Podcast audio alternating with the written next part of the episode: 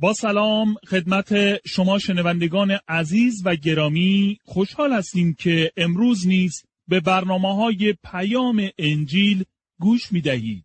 از شما دعوت می کنیم به برنامه مطالعه و بررسی کلام خدا که توسط دکتر جان ورنون مگی تهیه شده است توجه کنید. کتاب حزقیال فصل سی موضوع اصلی این فصل عبارت است از مرسیه برای مصر. اکنون به فصل سی می رسیم که شامل مرسیه ای است. حزقیال ویرانی مصر را اعلام می کند. در حزقیال فصل سی آیه یک الا سه می خانیم.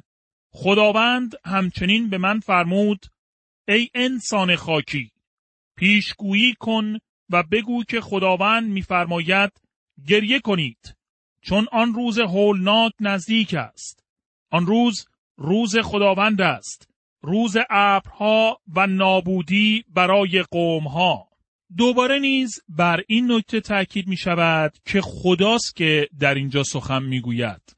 حزقیال نمی خواهد هیچ کس در این مورد تردید کند که این سخن کلام خدا است. اکنون زمان اندوه و گریه است. ایام سوگواری و مرسی خواندن می باشد. در آن منطقه یک روز ابری روز غیر معمولی و عجیبی بود. در سرزمین مصر ابرهای زیادی دیده نمی‌شد چون بارندگی در آنجا بسیار کم بود. آنها برای برطرف نمودن نیاز خود به آب به رود نیل وابسته بودند. در آن روزگار آنها بیش از همه حیوانات دیگر تمساه رود نیل را عبادت می کردند که به نظر ایشان محافظ رود نیل بود. در آیه سه به زمان ملت ها اشاره می کند که ما اکنون در آن زمان زندگی می کنیم که انواع قوم ها و ملت های گوناگون در تمام دنیا وجود دارند. در ازغیال فصل سی آیه چهار می خانیم شمشیری بر مصر فرود می آید زمینش از اجساد کشته شدگان پوشیده می شود و ثروتش قارت می گردد و اساس آن فرو می ریزد. سرزمین حبشه نیز تاراج می شود. زمانهایی بود که اتحادی میان مصر و حبشه یا اتیوپی وجود داشت با اینکه دشمنی و جنگهای زیادی نیز میان این دو ملت بوده است. بسیاری مفسران بر این عقیده هستند که موسا به عنوان پسر دختر فرعون فرعون بعدی مصر می‌شد و در واقع او حمله ای را بر علیه حبشه فرماندهی کرد. حزقیال فصل سی آیه پنج می‌گوید حبشه، فوت، لود، عربستان، لیبی و تمام مملکت های همپیمانشان نیز در آن جنگ نابود می شوند. در این زمان اتحادی میان این ملت ها وجود داشت ولی همگی آنان تسلیم نبوکت نصر شدند که در واقع حاکم و امپراتور بزرگ دنیا در آن زمان بود. در واقع او همان سر طلایی است که در فصل دوم کتاب دانیال در مورد او و چهار پادشاهی بزرگ دنیا نبوت شده است. در حزقیال فصل سی آیه شش می‌خوانیم خداوند میفرماید تمام همپیمانان مصر سقوط می کنند و لشکر مغرور او در هم شکسته شده از مجدل تا اسوان با شمشیر قتل عام می گردند.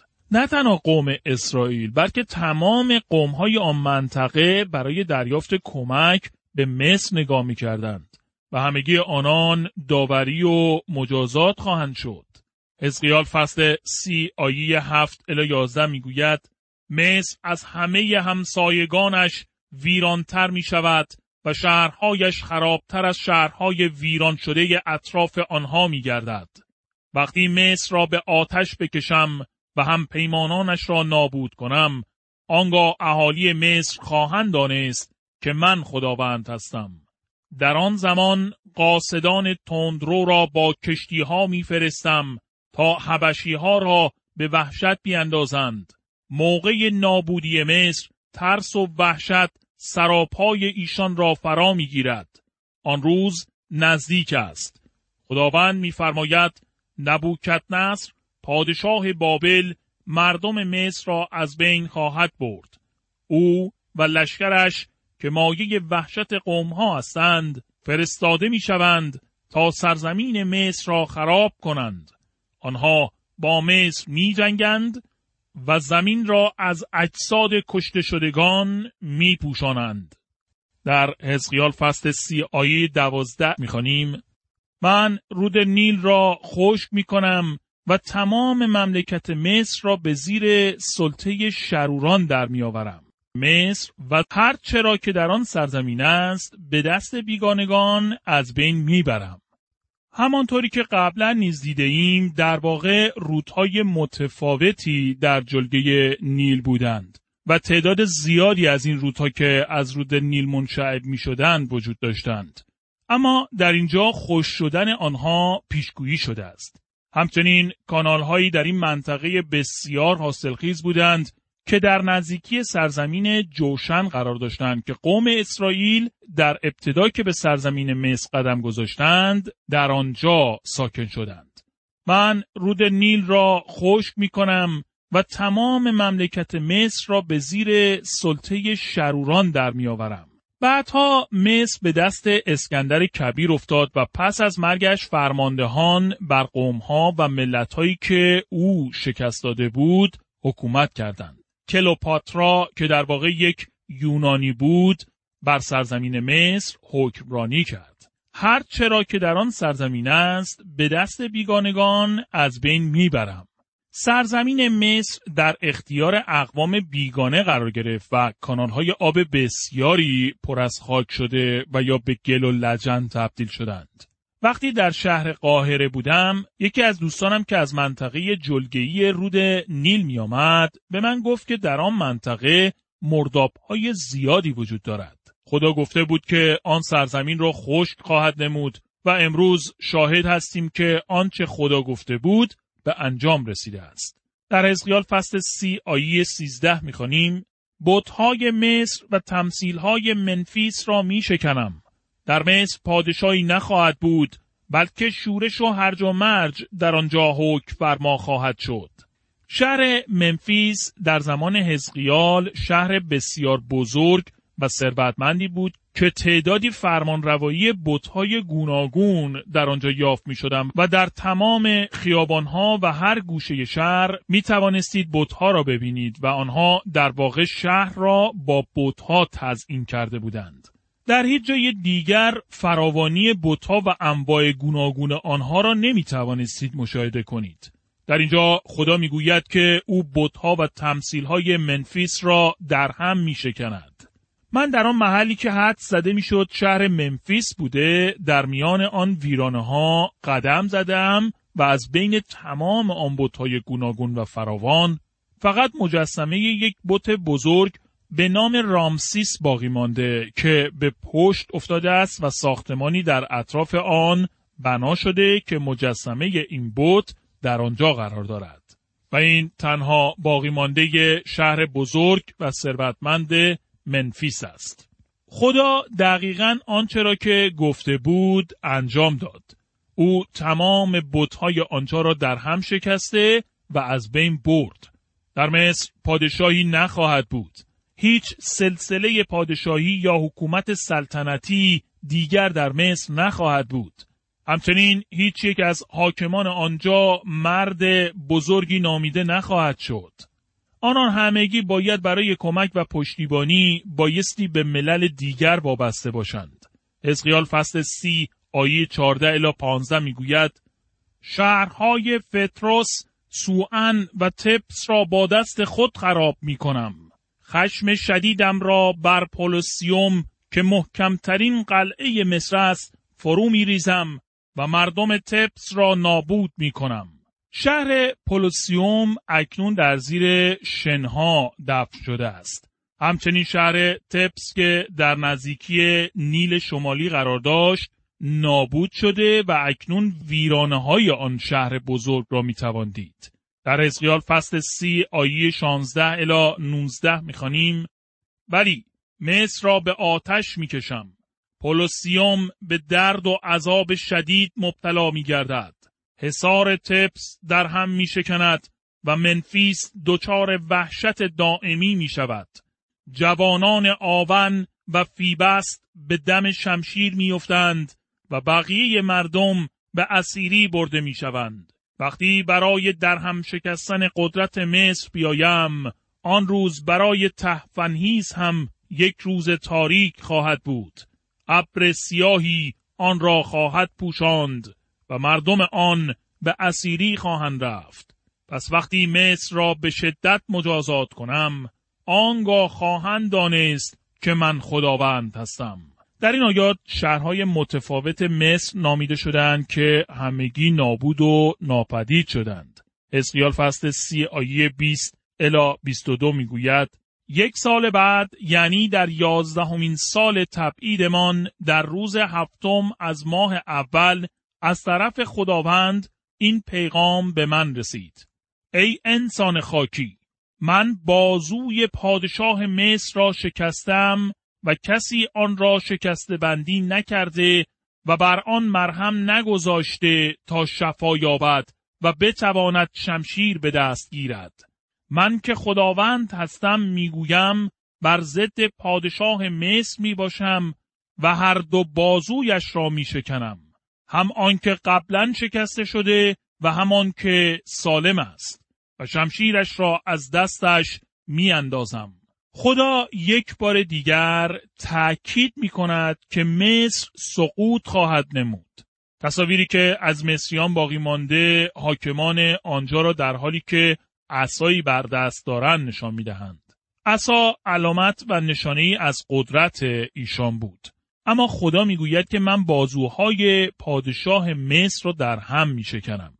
بسیار سخت است که با بازوی شکسته بتوان عصایی را در دست گرفت و یا با شمشیر به جنگ رفت.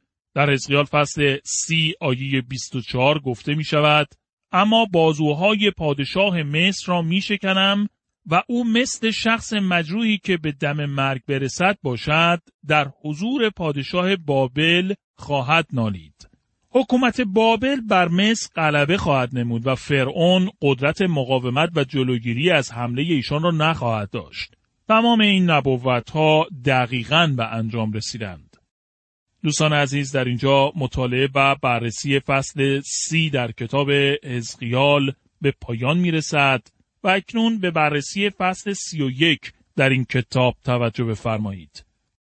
کتاب حزقیال فصل سی و یک موضوعات اصلی این فصل عبارتند از داوری بر ضد فرعون، عظمت و شکوه فرعون، سقوط فرعون، مرسیه برای سقوط فرعون. در فصلهای سی و یک و سی و دو بخش مربوط به داوری مصر به پایان می رسد که در فصلهای 29 الا 32 در مورد آن نوشته شده است. جالب توجه است که حزقیال چهار فصل را به مصر اختصاص می دهد و همچنین اشعیا، ارمیا و پیامبرانی که کتابهای کوچک را نوشتهاند نیز درباره مصر سخنانی می‌گویند. مصر نقش زیادی در تاریخ ملت اسرائیل دارد. مصر همیشه خاری در جسم قوم اسرائیل بوده است.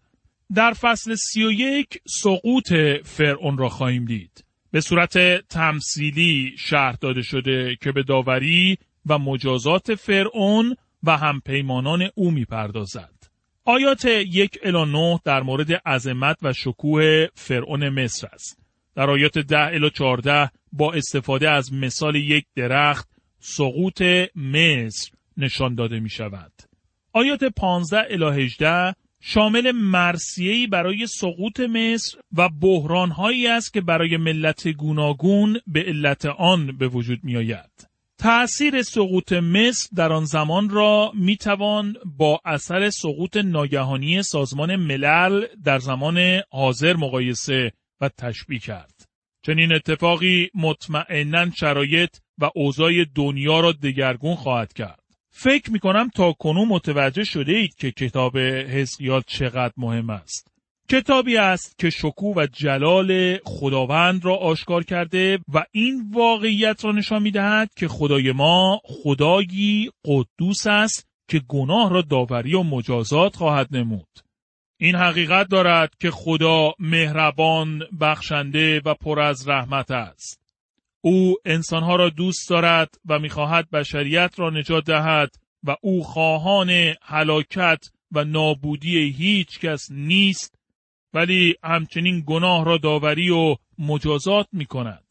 او داوری خواهد نمود و از شما نخواهد گذشت اگر دعوت و نجات پر از فیض و رحمتی را که تقدیم می کند رد کنید. این است آنچه که برای اسرائیل و مصر اتفاق افتاد. مصر بر اساس آگاهی و شناختی که داشت داوری و مجازات شد. به او نور و روشنایی زیاد در ارتباط با آگاهی از اراده و خواسته های خدا داده شده بود. عظمت و شکوه فرعون مصر در حزقیال فصل سی و یک آیه یک الا سه می‌خوانیم در سال یازدهم تبعیدمان در روز اول ماه سوم پیغام دیگری از جانب خداوند به من رسید. ای انسان خاکی به پادشاه مصر و تمام قوم او بگو تو نیز مانند آشور هستی آشور قومی بزرگ و توانا بود او همچون درخت سرو لبنان پرشاخه و برگ و سایه گستر بود و سرش به ابرها می رسید. خدا عظمت مصر را میپذیرد. شاید بتوان گفت که این پادشاهی بزرگ و گسترده در دنیای باستان چندین هزار سال حاکمیت داشته است. چون به بارش باران وابسته نبود، امکانات بسیار عالی از نظر اقتصادی داشت و سرزمین حاصلخیزی بود. هر سال رود نیل باعث فراوانی محصولات آنجا شده و ملتهای زیادی را خوراک می‌داد. ملت مصر دارای قدرت و ثروت فراوانی بود. خدا در واقع می‌گوید قوم آشور آن ملت بزرگ شمالی مانند یک درخت سرو بزرگ است. در اینجا از مثال درخت سرو بلند و پر از شاخ و برگی استفاده شده که سایه آن بسیار گسترده بود. آشور مانند درخت بلند است که بالاتر از تمام درختان دیگر در یک جنگل می باشد که به حکومت قدرتمند بر تمام حکومتهای دیگر در اینجا اشاره می شود. اما خدا حکومت آشور را در هم شکست و از بین برد. این پیمان بایستی هشداری به فرعون و ملتش می‌داد.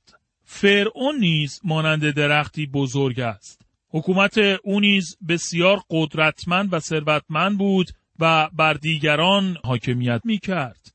ملت مصر بسیار قوی و نیرومند بود ولی اکنون ضعیف شده و حکومت ایشان از بین خواهد رفت. همانطوری که در فصل 29 نبوت شده بود، پادشاهی مصر حکومتی کوچک و ضعیف خواهد بود. این واقعیت را باید پذیرفت که در طول تاریخ بیش از دو هزار سال گذشته در این سرزمین همیشه حکومتهای ضعیف و ناتوان حاکمیت داشتند. مصر دیگر هرگز یک امپراتوری عظیم در دنیا نخواهد شد. کلام خدا در کتاب مقدس با سراحت و به دقت درباره این واقعیت پیشگویی کرده است. خدای زنده که بر تاریخ بشر حاکم است از گذشته حال و آینده تمام ملتهای دنیا آگاه است. سقوط فرعون در حزقیال فصل سی و یک آیه ده می‌خوانیم خداوند میفرماید اکنون مصر این درخت بلند مغرور و متکبر شده است و خود را از دیگران بهتر و برتر می داند و سر به فلک کشیده است. از این آیه قسمت دیگری در این فصل شروع می شود. در اینجا می بینیم که فرعون مقرور و متکبر شده است. غرور در قلب انسان است.